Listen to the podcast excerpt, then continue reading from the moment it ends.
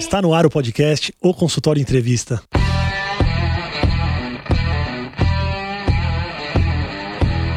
Bem-vindos, eu sou Daniel Kruglenski, médico, cirurgião do aparelho digestivo e vou entrevistar aqui especialistas em diversas áreas que vão nos ajudar a crescer na carreira, melhorar a conexão com os nossos pacientes e a se desenvolver na profissão. No programa de hoje, a gente vai falar sobre produtividade eu quero contar para vocês como que a produtividade chegou na minha vida. Na verdade, tem duas vertentes que me fizeram estudar a produtividade e aplicar a produtividade.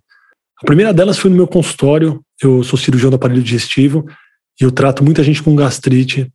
E eu via que só falar sobre alimentação, hábitos, às vezes até os medicamentos, tudo isso não era suficiente para tratar um problema que era gerado talvez por estresse, pelo ambiente de trabalho, ambiente em casa. E cada vez mais eu comecei a me aprofundar na história da produtividade para poder ajudar realmente aqueles meus pacientes, principalmente da área de TI ou da área financeira, a tentarem organizar a vida deles, sabe? E a produtividade também entrou na minha vida para eu poder organizar a minha vida, né? As minhas prioridades. Porque para eu conseguir fazer o podcast, atender no meu consultório, operar, fazer o evento do consultório, fazer as mentorias individuais, fazer o programa Cresça Meu Consultório e também ter a minha vida pessoal de lazer com a minha família, meus filhos. Eu precisei muito me organizar e precisei muito aprender e colocar em prática a produtividade. E eu queria trazer para vocês algumas coisas que fizeram muita diferença no meu dia a dia, alguns conceitos, e que tenho certeza que pode ajudar você aí que está ouvindo e que quer melhorar a sua produtividade. O primeiro conceito que eu queria trazer para vocês, eu peguei no livro Mais Tempo, Mais Dinheiro, do Christian Barbosa e do Gustavo Cerbasi. Eles descrevem três ciclos na vida de trabalho das pessoas. E o primeiro ciclo é um ciclo que eles chamam de frustração. É um ciclo onde parece que existe um azar natural, onde tudo dá errado. E aí você vive ansioso, tem pouco tempo ou pouco dinheiro, tudo parece urgente, o seu rendimento ele é ruim, não funciona. Você às vezes tem até uma queda da sua saúde, né, uma piora de saúde. E esse é um estágio que é muito frustrante, né? Então esse nome frustração não é à toa. Mas você pode estar nesse estágio por dois motivos.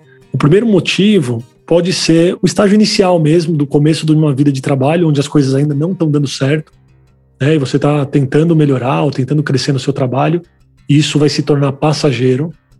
E um estágio muito perigoso é quando você vive nesse momento de frustração e você realmente se torna uma vítima né, e encarna esse posicionamento de vítima da situação. E aí é muito difícil você sair dessa fase de frustração e de azar, porque quando você é vítima, você coloca sobre os outros a responsabilidade de tudo que está acontecendo com você. E a posição de vítima ela pode parecer confortável e ela é até confortável no sentido emocional, porque a responsabilidade das coisas não é sua, mas nenhuma vítima é protagonista da própria vida, sabe? A vítima ela não vai ser a pessoa que no final vai vencer num filme, por exemplo, né? Então é preciso algumas coisas para sair desse estágio e ir para o próximo estágio, e eu vou falar sobre isso. O próximo estágio é um estágio de sobrevivência, eles chamaram de sobrevivência no livro, que é aquele estágio em que as coisas estão estáveis, mas você não prospera. Então, existe muito aumento de ganho, mas o aumento do gasto vai junto. Às vezes, não existe tempo para um autodesenvolvimento. Então, eu sinto na nossa profissão, na profissão médica, né, na medicina, que tem muita gente vivendo nesse estágio de sobrevivência, no qual você pode estar ganhando muito bem, mas você não tem tempo nem para usar o que você está ganhando, você não tem tempo para sua família, ou você trabalha muito e gasta muito, então não sobra nem tempo e às vezes nem dinheiro né? Eles chamam de ciclo do rato, que você está correndo numa roda e você não sai do lugar. E essa é a fase em que você está muito ocupado, mas não está produtivo, sabe? Produtividade tem relação com efetividade. Produtividade é a expressão de eficiência de um negócio. E se você está muito ocupado, mas não tem mais tempo nem mais dinheiro, alguma coisa está errada. Porque o ideal seria você partir para o terceiro estágio, que é o estágio de prosperidade, onde você tem mais tempo, onde você consegue fazer mais investimentos em você, seja em aprendizado, seja em networking, seja em lazer. E como é que a gente faz para sair do estágio de frustração e para o estágio de sobrevivência e sair do estágio de sobrevivência para o estado de prosperidade? Como que a gente faz para ter mais tempo? Como que a gente faz para produzir mais? A resposta para isso é a seguinte: a gente precisa assumir as rédeas da própria vida. Tá? Principalmente para sair do estágio de frustração, a gente precisa assumir as rédeas da própria vida, Porque ninguém vai te dar um remédio, uma pílula, uma salvação em que você vai mudar de estágio sem o seu esforço. Não existe essa mudança sem esforço. E aí eu quero trazer um conceito que eu já falei aqui no podcast para vocês, eu já falei algumas vezes, inclusive, que é o conceito de locus interno versus locus externo de controle. Onde está o locus, o local de controle sobre as coisas da sua vida? Está dentro de você ou está fora de você? Quando você tem um locus interno de controle, você é o responsável pela sua vida, pelas coisas boas e pelas coisas ruins. Então, quando algo dá certo, você consegue se parabenizar porque não foi o acaso que fez dar certo. Foi a sua luta e seu esforço. E quando algo dá errado, você vai se perguntar aonde eu poderia ter feito diferente para poder ter um resultado melhor, sabe? Algo deu errado, na próxima tentativa você vai analisar a tentativa anterior e vai falar: como que eu vou fazer diferente agora para isso dar certo? Você tem a responsabilidade sobre cada passo, você cresce com o seu erro e você comemora com o acerto. E quando você tem um locus externo de controle, isso tudo está fora de você. Né? Então você não conseguiu aquela promoção porque o chefe não gostava de você, porque um colega te sabotou, você foi mal naquela prova porque só colocaram pegadinhas ali para você. Então tudo fica no locus externo. E quando dá certo, por que será que deu certo? Será que foi um esforço ou será que era para dar certo? Né? Então, a gente tem controle da nossa vida quando a gente realmente tem a nossa vida sob controle e quando a gente está com ela nas nossas mãos. Bom, e para continuar falando de produtividade, eu pensei em trazer mais alguns conceitos aqui para gente. E o primeiro deles é que a gente precisa eliminar algo que é muito comum no nosso dia a dia, que são os ladrões de tempo. A gente também precisa eliminar ladrões de eficiência e a gente precisa planejar os passos para o nosso crescimento. Eu quero falar sobre essas três coisas: eliminar ladrões de tempo, eliminar ladrões de eficiência e planejar os passos. Ladrão de tempo e ladrão de eficiência, eles andam um pouco juntos. Sobre ladrão de tempo, não podia deixar de citar o celular. Preciso falar do celular.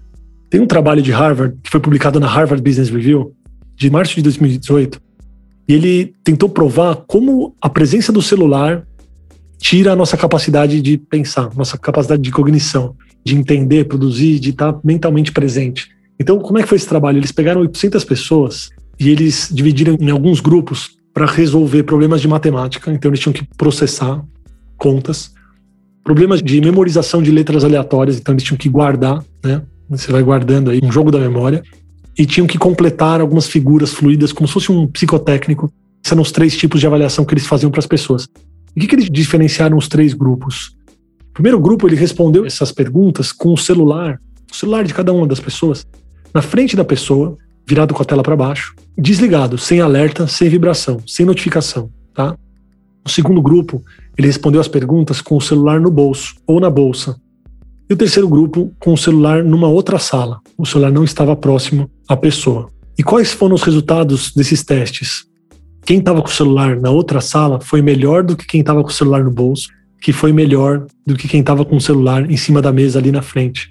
Né?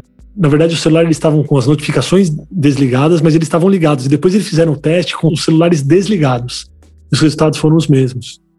E por que isso acontece? Porque a gente aprende a prestar atenção automática nas coisas que são relevantes para nós, né? mesmo quando a gente está focado em outras tarefas. Então, por exemplo, uma mãe, quando está trabalhando e ouve um choro de um bebê, ela presta atenção, ela para o que ela está fazendo, porque aquilo é muito importante para ela. E o celular, é inegável que o celular é muito importante para a gente. Eu não quero tirar essa força do celular. O celular é um computador que a gente pode usar a qualquer momento. O celular ele registra momentos muito legais muito importantes da nossa vida. O celular ele às vezes é a nossa memória, é a nossa agenda. Então, o celular ele é muito importante para a gente e por isso que a gente presta muita atenção nele. Mas o celular ele tem também uma força gravitacional, uma força que chama a gente o tempo todo. A presença do telefone é como se tivesse alguém o tempo inteiro chamando o seu nome. Então você está lá fazendo alguma coisa e tem alguém chamando, Daniel, e o celular chama mesmo. Existe até aquele toque fantasma. E aí eu vou provar para vocês aqui. Quem já não ficou com o celular no bolso e achou que tocou o celular, ou tremeu o celular e olhou e não tinha nada? Acho que 100% das pessoas que estão ouvindo aqui já fizeram isso, esse toque fantasma. Isso é o celular te chamando. É a força gravitacional. Então, a presença dele faz a gente perder a atenção no que a gente está fazendo. Por isso é muito importante a gente saber quando a gente vai utilizar o celular e como a gente vai utilizar o celular. Se você precisa da sua capacidade cognitiva, será que é só desligar o celular? Será que ele não tem que ficar meio longe de você? E a gente tem que fazer, na verdade, o que dá para a gente fazer. Então é importante primeiro reconhecer que o celular pode fazer isso com a gente. Segundo, tentar deixar o celular de lado nos momentos em que a gente realmente não precisa dele. E uma terceira atitude que a gente pode tomar em relação ao celular, eu lembrei aqui de um livro chamado Digital Minimalism, Cal Newport, deve ter em português, é Minimalismo Digital. E ele propõe no livro dele fazer um detox total de tudo que é eletrônico. Acho que é um pouco difícil a gente fazer isso nos dias atuais, né? E ele fez nos dias atuais, mas eu não vejo na minha profissão como fazê-lo, mas ele pede para você parar de usar todos os aplicativos que você tem no celular, ele pede para você emburrecer o seu celular, o celular virar apenas um instrumento de ligação e ficar um tempo sem nada. Né? Ele pede para você ficar um mês sem nenhum aplicativo e depois só realmente devolver para o seu celular aquilo que te fez falta, aquilo que você usa. Será que a gente precisa de notificação o tempo todo no celular? Será que você precisa do recado sobre o tempo, do placar wall, das notícias do Twitter, do próprio WhatsApp, né, das mensagens do WhatsApp que chegam o tempo todo pra gente, das notificações de mensagens do celular, do SMS? Sabe, o celular, mesmo que a gente não queira, ele está chamando a gente o tempo todo. Então é válido você dar uma olhada e uma rastreada aí no seu celular e ver o que realmente é importante para você no dia a dia. Porque tem coisas que a gente pode ativamente atrás, né? Então, depende, será que você precisa de notificação de e-mail? Será que não é válido você separar um momento do seu dia para ativamente ir lá checar os seus e-mails? Será que não é válido você silenciar um grupo de WhatsApp e você ativamente entrar no WhatsApp para ver as mensagens de um grupo? São coisas que a gente tem que pensar, porque isso toma o nosso tempo e tira a nossa produtividade. Uma pausa para avisar que você pode tirar dúvidas, mandar sugestões, fazer perguntas ou continuar discussões que a gente tem aqui no podcast lá no Instagram, no arroba dr.danielkruglenski. Eu vou ficar muito feliz de receber uma mensagem sua por lá. Então é arroba dr.danielkruglenski.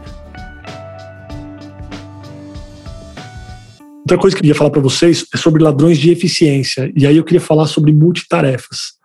Para a gente tomar muito cuidado com multitarefas. Eu vou dar um exemplo. Quando a gente muda de tarefa, a gente está fazendo duas tarefas ao mesmo tempo, a gente perde 20% do tempo na transição entre uma e outra tarefa. Então, num dia de 10 horas de trabalho, você perde duas horas quando você tenta fazer bem feito duas coisas ao mesmo tempo. E o exemplo que eu quero trazer para vocês é de quando a gente está lendo um livro. Então, você está lendo um livro focado, né, o seu trabalho naquele momento é ler o livro. E alguém te chama, você precisa parar por algum motivo. Quando você volta para ler, quem aqui consegue voltar exatamente na mesma palavra que estava lendo. É impossível. Você volta três parágrafos antes, talvez você releia o capítulo, porque você se perde, você perde a atenção, você perde o foco. E tem vários trabalhos que mostram que quando você faz duas coisas ao mesmo tempo, você perde 20% do tempo. E aí, alguns trabalhos falam que com três projetos ao mesmo tempo, você perde 40% do tempo, com quatro projetos, 60% do tempo, e com cinco projetos, até 75% do tempo. Um trabalho muito interessante que compara dois grupos. Eles dão múltiplas tarefas para dois grupos distintos realizarem. Um, ele é obrigado a terminar a primeira tarefa para começar a segunda. E o outro grupo, a intenção é que o grupo todo comece os cinco projetos ao mesmo tempo e tentem concluí-lo para ver quem faz com mais qualidade e menor tempo. E o grupo que termina uma tarefa e depois faz outra tarefa, depois faz outra tarefa, vai muito melhor do que o grupo que tenta fazer tudo ao mesmo tempo. Então, o que eu quero dizer para vocês é que a gente precisa se organizar para fazer as coisas. A gente precisa se organizar para fazer porque a gente vive no mundo de multitarefas. Agora, eu quero trazer para vocês como que a gente pode se organizar, né? E o primeiro passo para a gente se organizar, para a gente ter uma efetividade melhor na nossa produção, é se analisando. É entender se a nossa rotina, do jeito que ela tá, se ela funciona para a gente.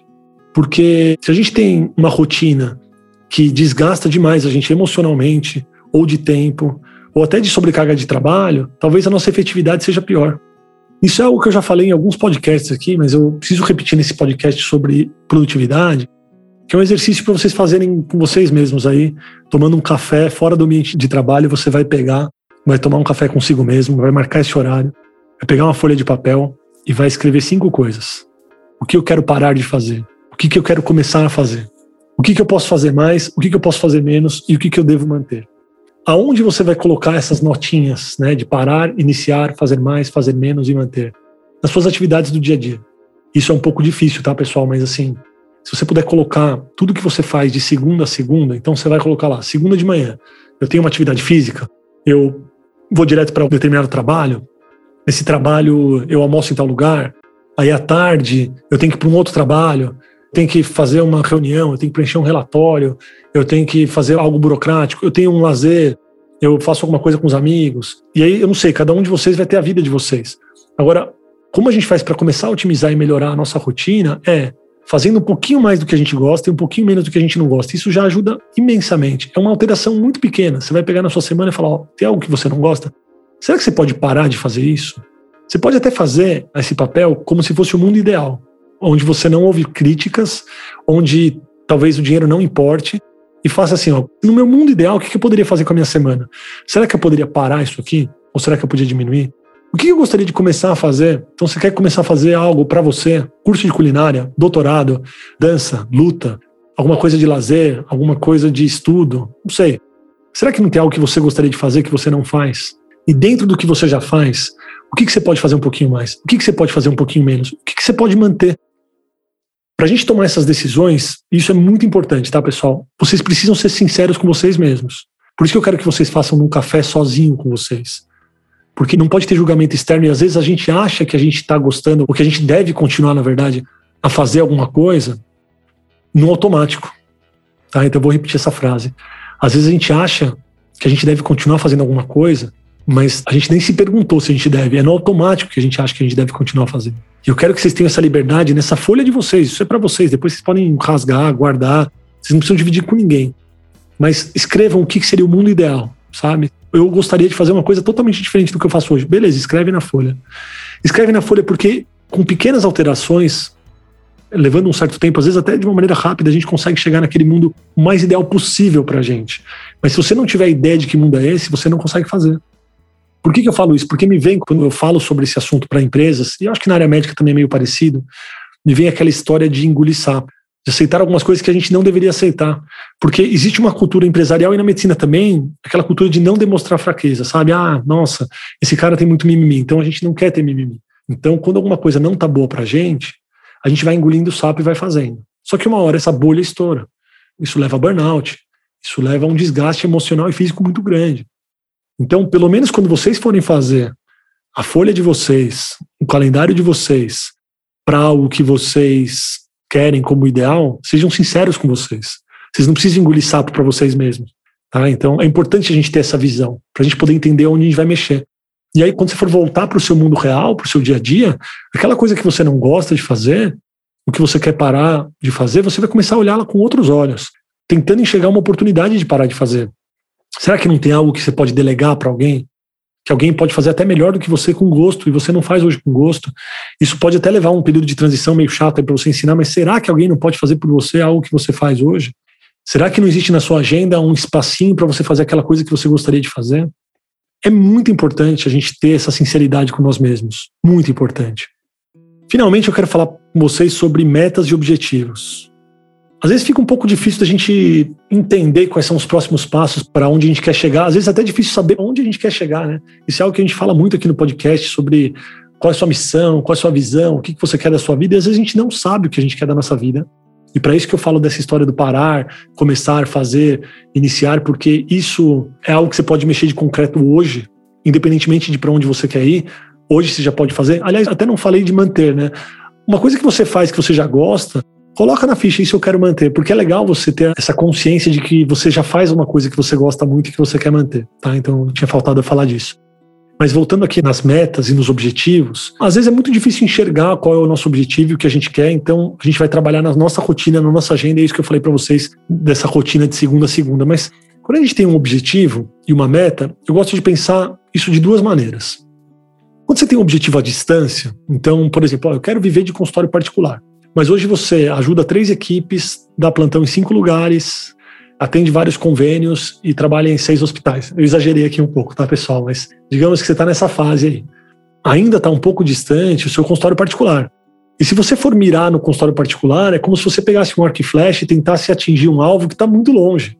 Então, o que, que eu gosto de dividir em duas vertentes aí, metas e objetivos? Uma vertente é a estrada em que você está. Então, assim, você precisa entrar na estrada do consultório particular em algum momento.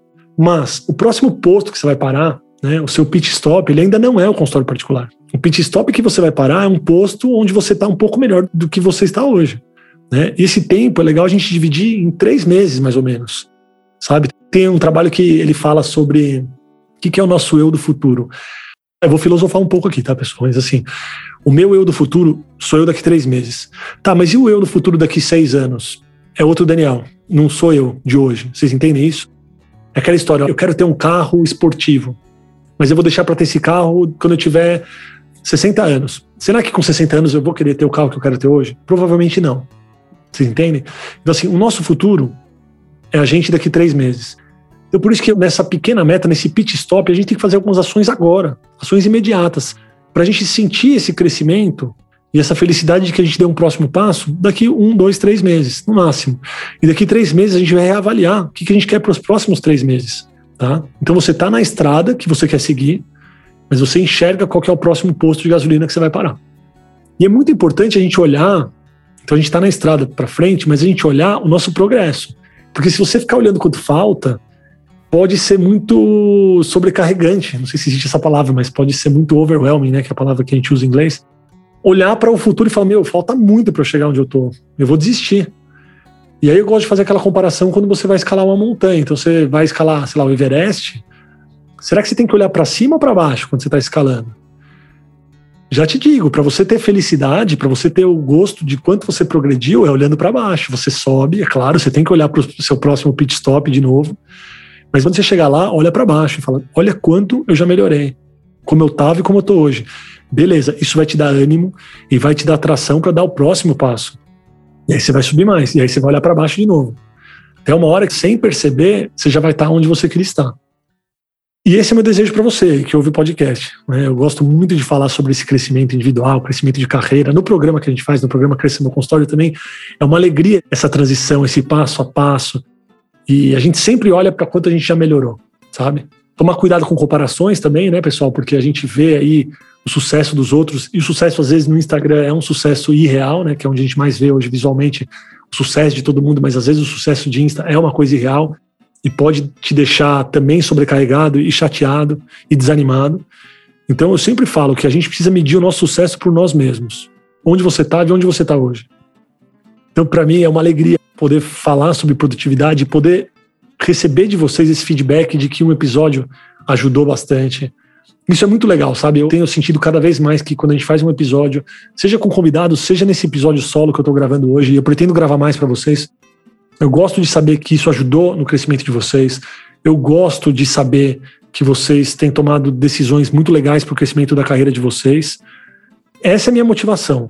É isso que me dá atração, sabe? Atração, eu digo, me dá força, me dá força de gravar mais, de fazer mais. É ver que o podcast tem feito a diferença para cada um de vocês.